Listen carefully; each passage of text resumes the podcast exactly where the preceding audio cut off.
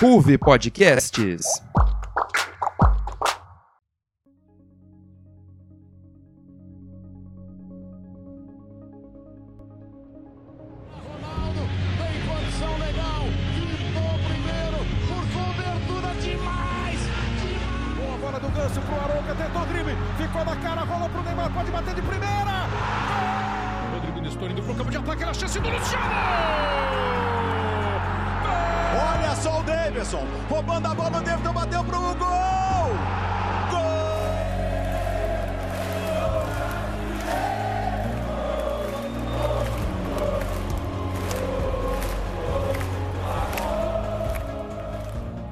Querido ouvinte, seja muitíssimo bem-vindo ao 13º episódio do Arquibancada, o podcast de futebol brasileiro da RUV.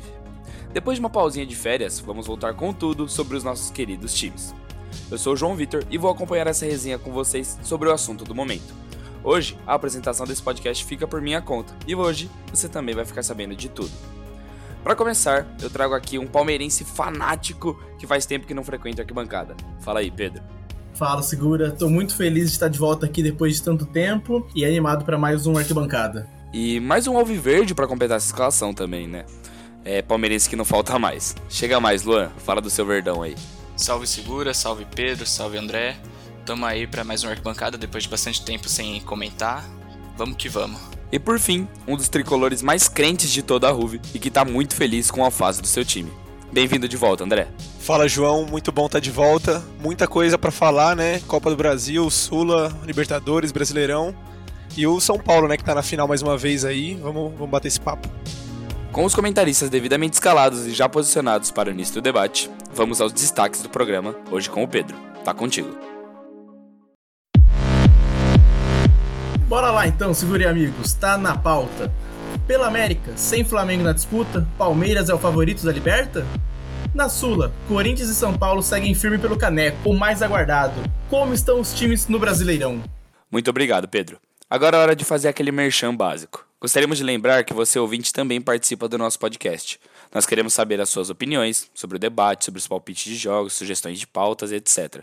Então não deixe de seguir a Ruve Podcast em todas as redes sociais. Nós estamos no Instagram, no Facebook, no TikTok e no Twitter. É só digitar Ruve Podcast na lupinha que você acha a gente rapidinho. Por lá você confere vídeos, lives, enquetes e vários outros conteúdos sobre tudo o que acontece no mundo esportivo. Além disso, siga os nossos programas na sua plataforma de áudio favorita. E não esqueça de deixar uma boa avaliação pra gente no Spotify. Agora sim, tudo pronto para a bola rolar. Apita o árbitro e começa a arquibancada.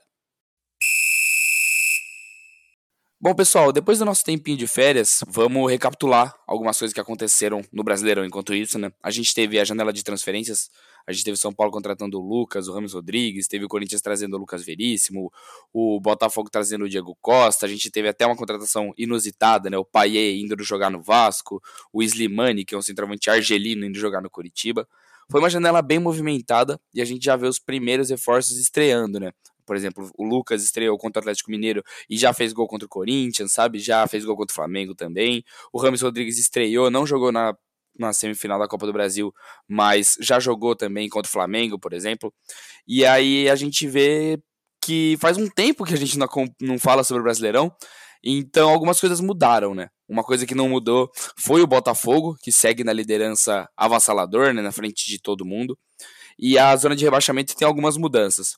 Eu queria mudar um pouco o ritmo, né, e perguntar para vocês o que mais surpreendeu vocês nesse Brasileirão, o que vem surpreendendo e o que mais de diferente está acontecendo. Eu vou começar pelo Luan. Luan, o que, que você vê no Brasileirão que está mais diferente dos outros?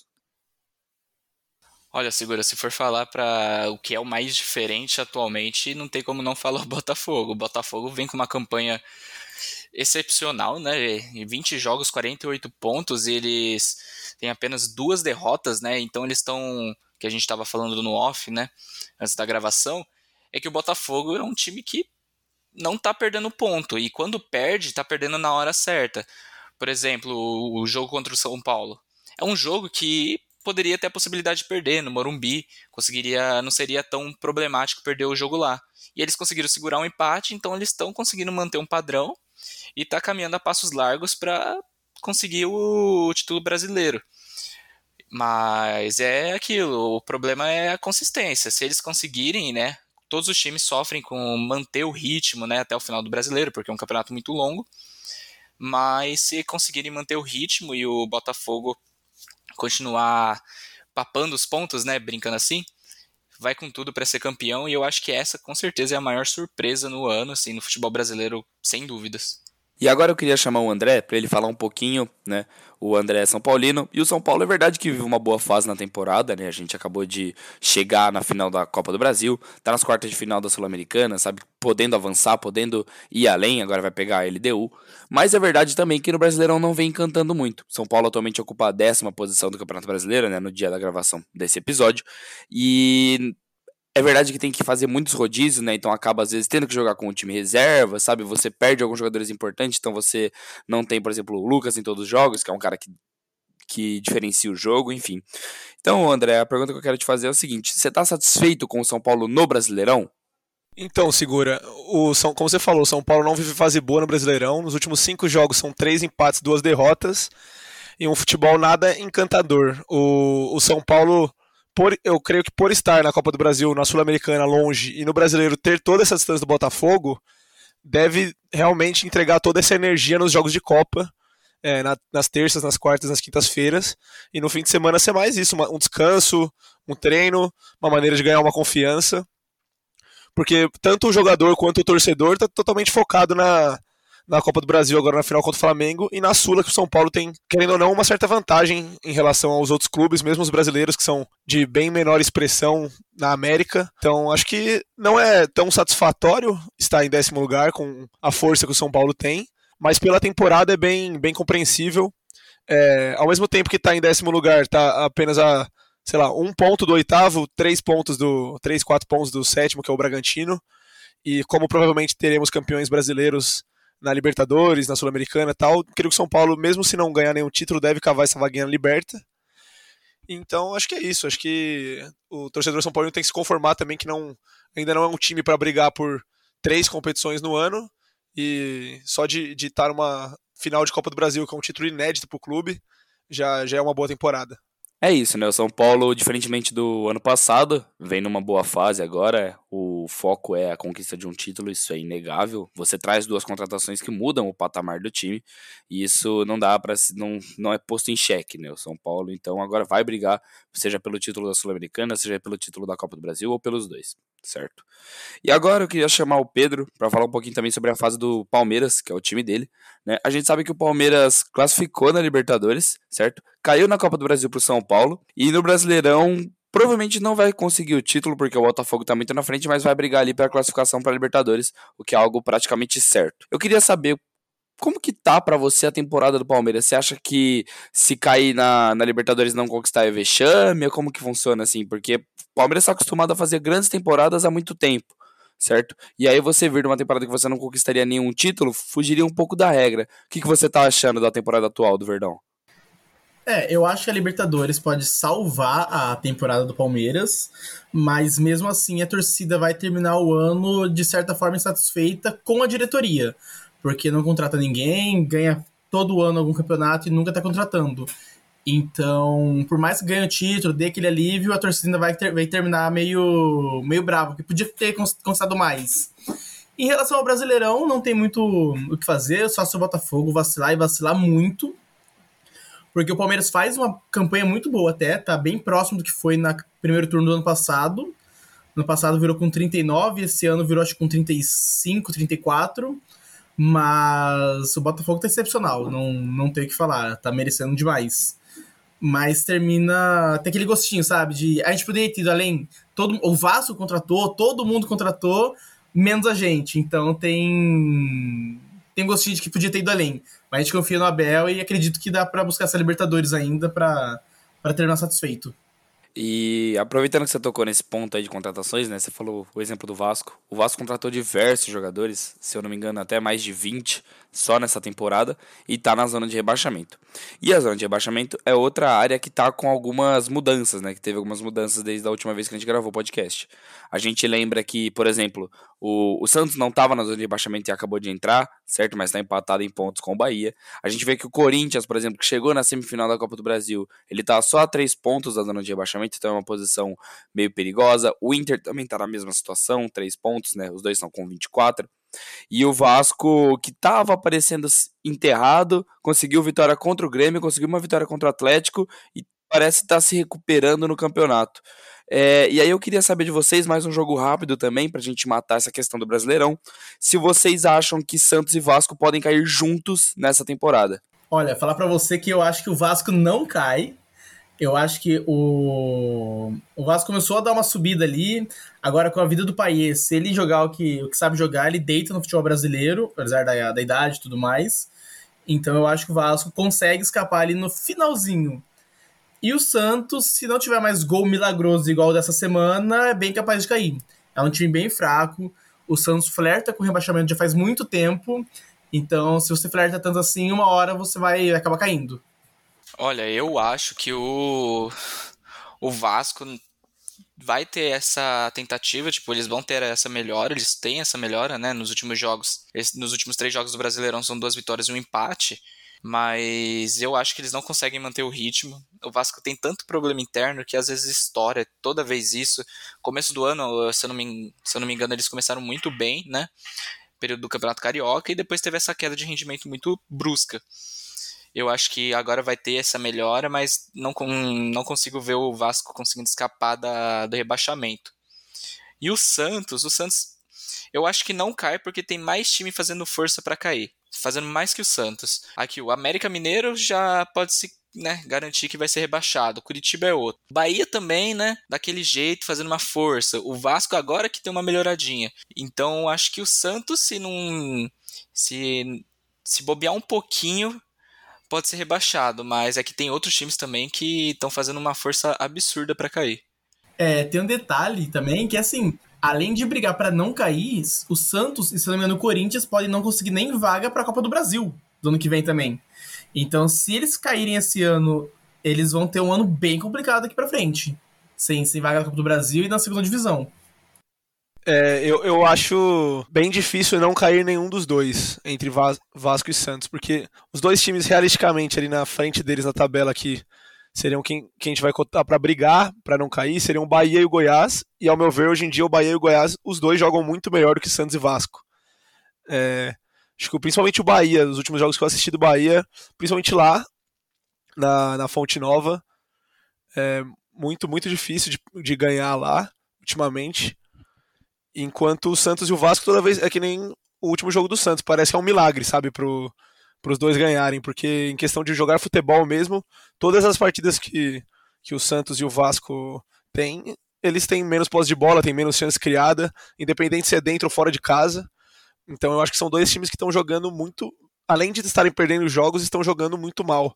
Acho que o próprio América Mineiro, com um saldo de gols de menos 24 ali, 10 pontos, às vezes tem mais futebol do que o, do que o Santos e o Vasco. E Inter e Corinthians não vão cair. Então, para mim, essas últimas quatro vagas aí da, do Z4 ficam entre Vasco, Santos, Bahia e Goiás. E eu acho muito difícil os dois se salvarem. Eu acho que provavelmente eu apostaria que o Santos vai conseguir se salvar e o Goiás vai cair, mas isso aí é só, só previsão mesmo, tem que esperar para ver. Tá certo, né? É verdade que a gente tá ainda distante do fim do Brasileirão, então é, é, muito difícil a gente cravar quem vai ser rebaixado assim, mas dá para ter uma ideia pelo futebol apresentado e pela quantidade de pontos, né? Vamos agora passar para a Copa do Brasil, em que a gente tem a final decidida, né? O São Paulo venceu o Corinthians na semifinal, perdeu de 2 a 1 lá em Itaquera e ganhou por 2 a 0 dentro do Morumbi. E o Flamengo também tá na final do outro lado, né? Venceu o Grêmio na ida por 2 a 0 no Rio Grande do Sul e venceu de novo o Grêmio por 1 a 0, só que agora no Maracanã. É, são dois times fortes, né? O São Paulo vem numa ascensão na temporada, como a gente comentou anteriormente. Vem aí com o Dorival Júnior colocando o time para jogar, você tem o Lucas, tem o Ramos Rodrigues, que são jogadores que podem diferenciar, mas ao mesmo tempo o Flamengo é uma equipe muito mais estruturada, né? O Flamengo teve alguns problemas essa temporada, mas mantém uma base muito forte, né? Uma base de jogadores ali. Você tem jogadores muito competentes, você tem o Pedro, você tem o Gabigol, o Arrascaeta, sabe?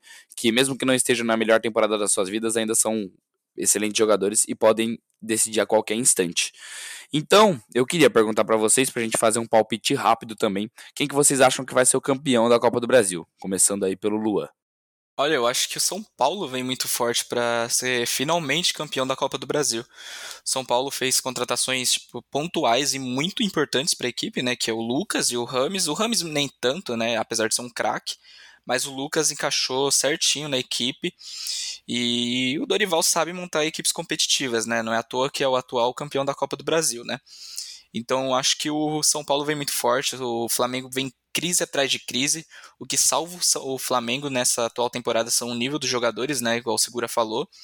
Mas eu acho que vai dar um São Paulo e vai ser uns, uns jogos bem disputados no Morumbi, no Maracanã. Mas vai dar São Paulo.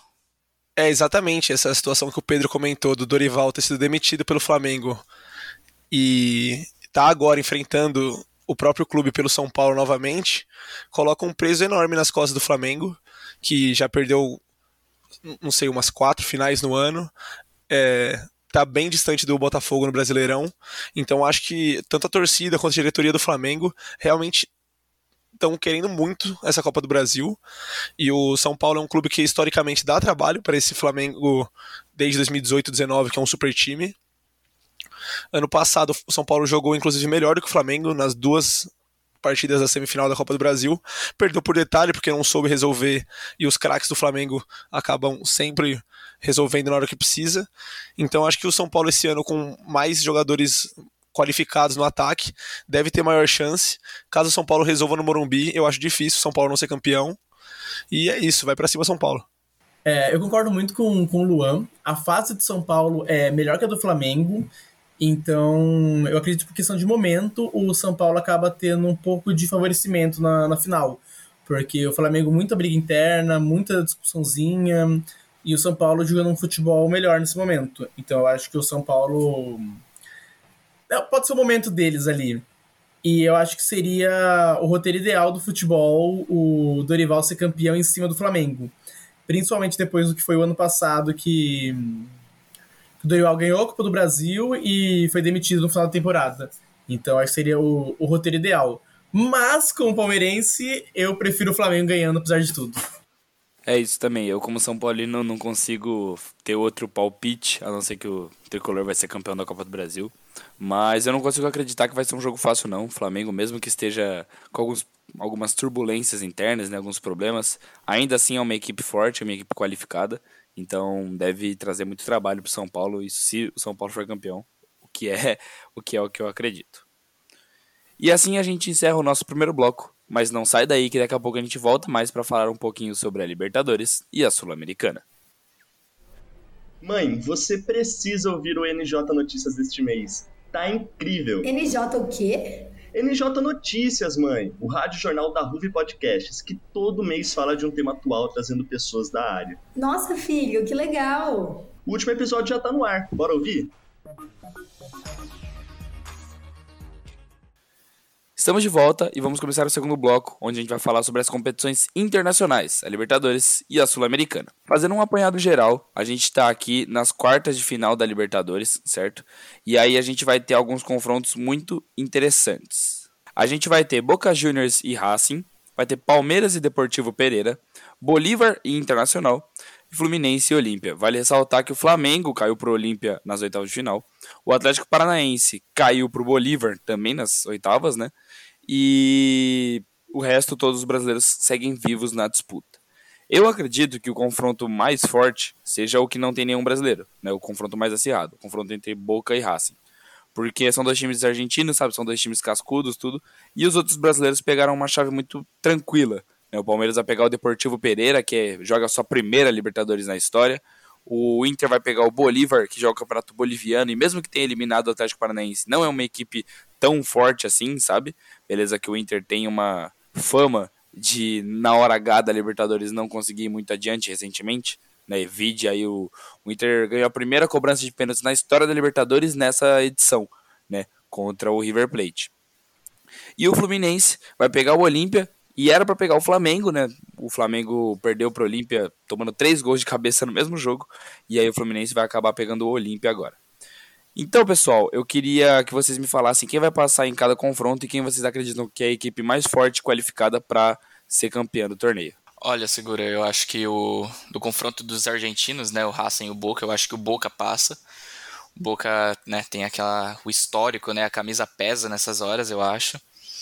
É, o Boca passa do Racing, mas vai ser um confronto muito disputado também. O Palmeiras passa do Deportivo Pereira. Palmeiras, na minha opinião, é o grande favorito. Não tem como tirar esse favoritismo, favoritismo do Palmeiras, ainda mais pelos últimos anos, que conquistou duas Libertadores e vem sendo semifinalista ano após ano. E ainda mais que o Deportivo Pereira é a primeira participação do, da equipe na Libertadores. Então, com todo respeito, que isso é uma forma de respeitar, o Palmeiras tem que passar com muita facilidade o Deportivo Pereira. Se possível, decidir o jogo no primeiro confronto na Colômbia. Outro confronto, eu acho que o Inter vai sofrer bastante com o Bolívar. O Bolívar iniciou a Libertadores e vem fazendo uma Libertadores muito boa. Caiu no grupo do Palmeiras. É, perdeu, obviamente, do Palmeiras em casa, aqui do, em São Paulo. Mas ganhou do Palmeiras. No, o Palmeiras estava um time misto lá na Bolívia. Ganhou do Atlético Paranaense, que também vem. Foi o último finalista da, da Libertadores, vem fazendo bons campeonatos. E é uma equipe muito bem composta, sabe? Uma equipe muito bem. que disputa muito bem os jogos mas eu acho que não tem como quando chegar aqui na disputa lá no Rio Grande do Sul, o Inter ganha. E no outro confronto, eu acho que talvez esse seja o confronto mais disputado, que seja o Fluminense e o Olímpia. O Fluminense não está mais embalado igual no começo do ano, que encantava, estava jogando muito bem. E o Olímpia é um time tricampeão da Libertadores, então pode nessas horas a camisa fazer muita força, principalmente no Paraguai. Então eu acho que esse é um confronto difícil, mas eu acho ainda que o Fluminense passa. Então, mas o grande favorito dessas quatro chaves que tem da Libertadores com certeza é o Palmeiras.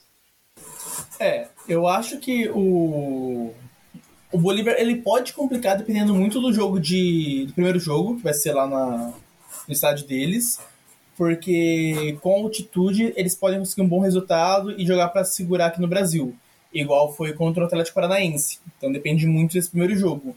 Mas mesmo assim, eu acho que o Inter tem muito mais futebol para para classificar. O Fluminense e Olímpia, eu acho que vai ser um jogo bem equilibrado. Igual o Luan disse, o Fluminense não tá mais na naquele hype todo que ele tava no começo do ano e tudo mais. E o Olímpia mostrou que se der bobeira, eles vão cruzar a bola na área e vão fazer três gols. Então, já eliminaram o Carioca, pode eliminar outro também. Então, não, não é um jogo muito, muito fácil. O Palmeiras tem o jogo mais, mais fácil essa, essa rodada, né? Porque Deportivo Pereira, primeiro ano jogando, não é um grande time. Então, com todo respeito ao time Deportivo Pereira, mas é obrigação do Palmeiras se classificar. A gente sabe que o Palmeiras, no seu histórico, já deu umas parmeiradas, mas não, não pode acontecer isso dessa vez. E o jogo mais equilibrado vai ser Boca e Racing. O Boca contratou muito bem na, na janela, viu Cavani e tudo mais. E o Racing, apesar de ter perdido o, pelo menos um, um grande jogador do time ainda mantém a base do, do elenco, que foi muito bem na, na fase de grupos da Libertadores. Então eu acho que vai ser o jogo mais equilibrado dessa fase, vai ser o grande confronto. E o grande favorito para ganhar a Libertadores, eu acho que pelo retrospecto, é o Palmeiras. Foi duas vezes campeão nos últimos anos. Ano passado, mesmo caindo na semifinal, teve a melhor campanha da história da Libertadores. É um time que, que não tem como tirar favoritismo desse Palmeiras. É, eu também acredito que o Palmeiras seja o favorito. É, principalmente se, se passar na semifinal ali contra Racing e o Boca Juniors. Acho que Inter, Bolívar, Flu e, e Olímpia não tem o que é preciso para desbancar o Palmeiras numa eventual final.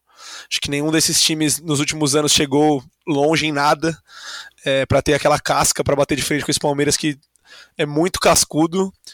Um time que está acostumado a pegar times até tecnicamente mais qualificados e desbancar eles, então eu acho que realmente o vencedor deve sair aí entre Palmeiras, Boca Juniors e, e Racing, deve sair o campeão da Libertadores. Na verdade, se o Palmeiras for eliminado na semifinal, aí já, já fica bem mais em aberto. Mas, para mim, a nossa esperança aí, como São Paulinos, corintianos, é, é o Palmeiras realmente cair pro, pro Boca Juniors ou pro, pro Racing na semi. É, então, eu concordo com vocês. Eu acredito que a equipe mais qualificada das que sobraram na Libertadores seja o, o Palmeiras mesmo né? Até por ser um time brasileiro, né? Que recentemente os brasileiros vêm dominando a Libertadores e também por ser uma das equipes mais fortes do nosso país, né? Então, eu acho que não vai fugir muito disso, certo? Lógico que pode acontecer de tudo no futebol, né? A gente pode estar tá falando que o Palmeiras se pegar na semifinal, o Boca ou o Racing, mas pode acontecer do Palmeiras cair nas quartas mesmo, que é bem difícil. Mas eu acredito que o favorito é o Palmeiras.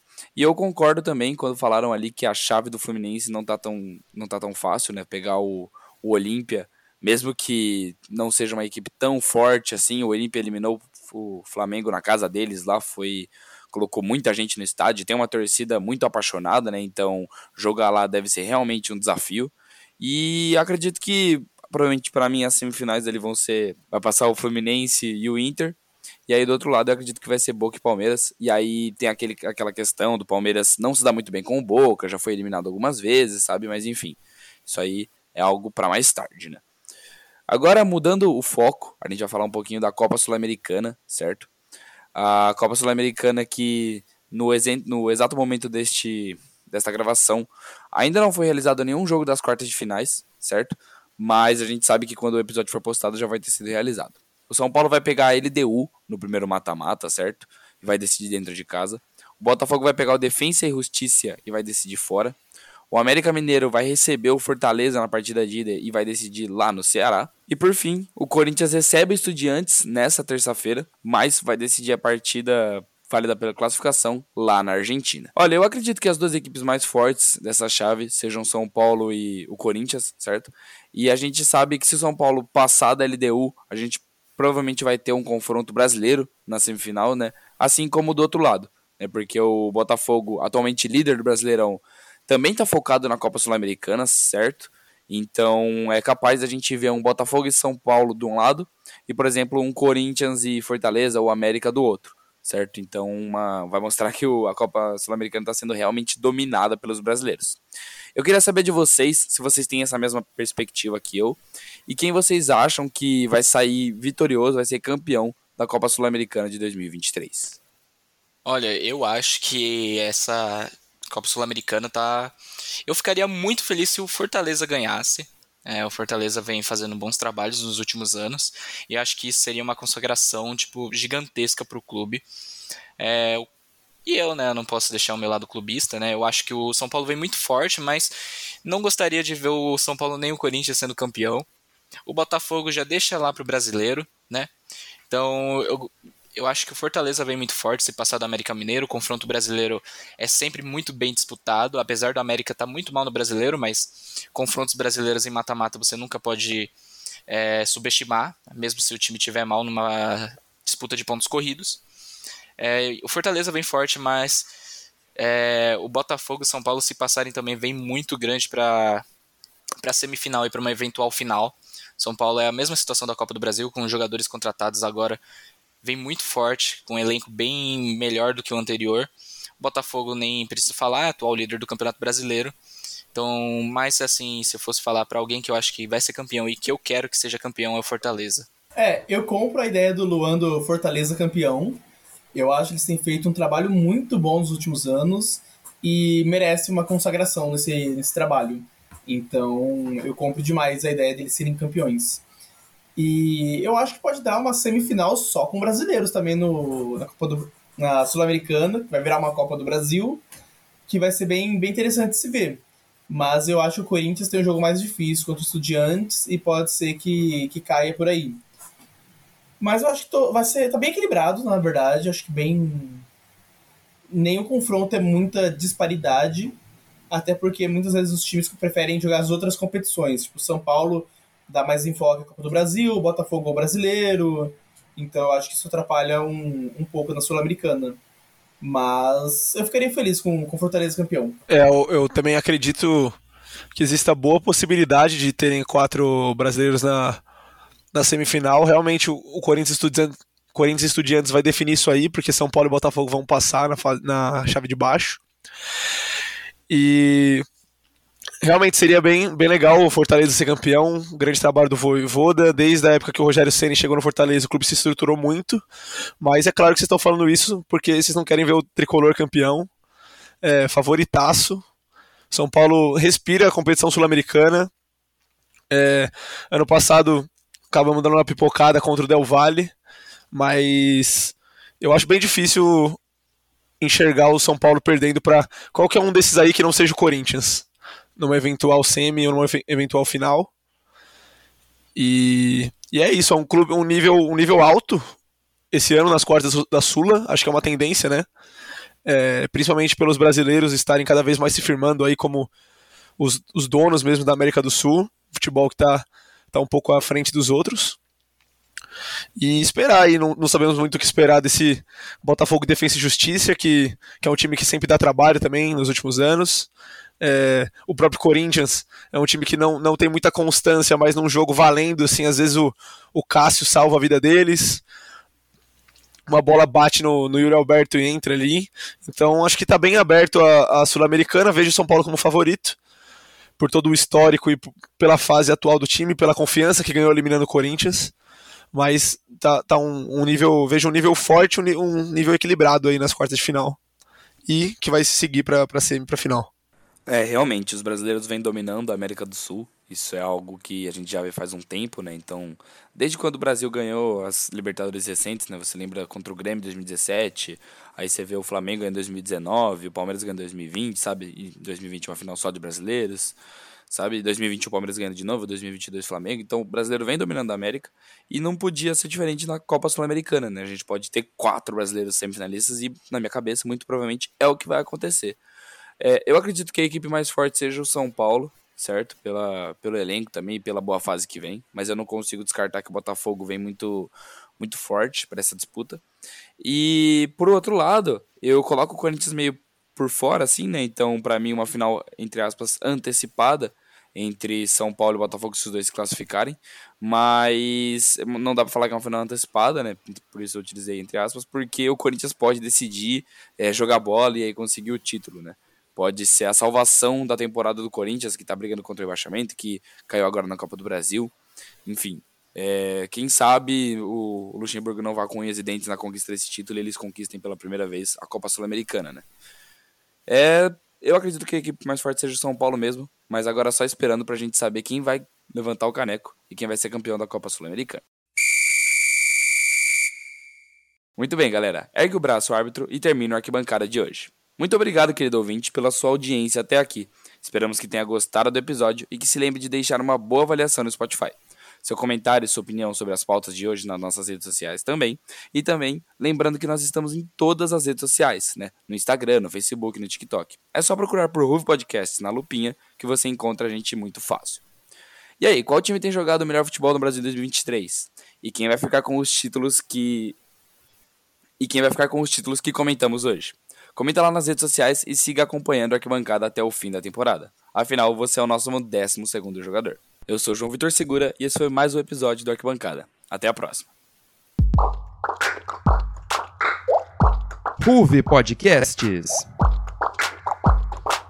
Essa é uma produção do Núcleo de Esportes da RUV Podcasts e contou com roteiro, apresentação e pauta de João Vitor Segura, comentários de Luan Brizola, Pedro Pandolfi e André Victor, edição de som de Pedro Lucas e Lucas Beltrame, pós-produção de Lucas Beltrame e produção de João Vitor Segura e edição geral de Júlia Hilsdorf.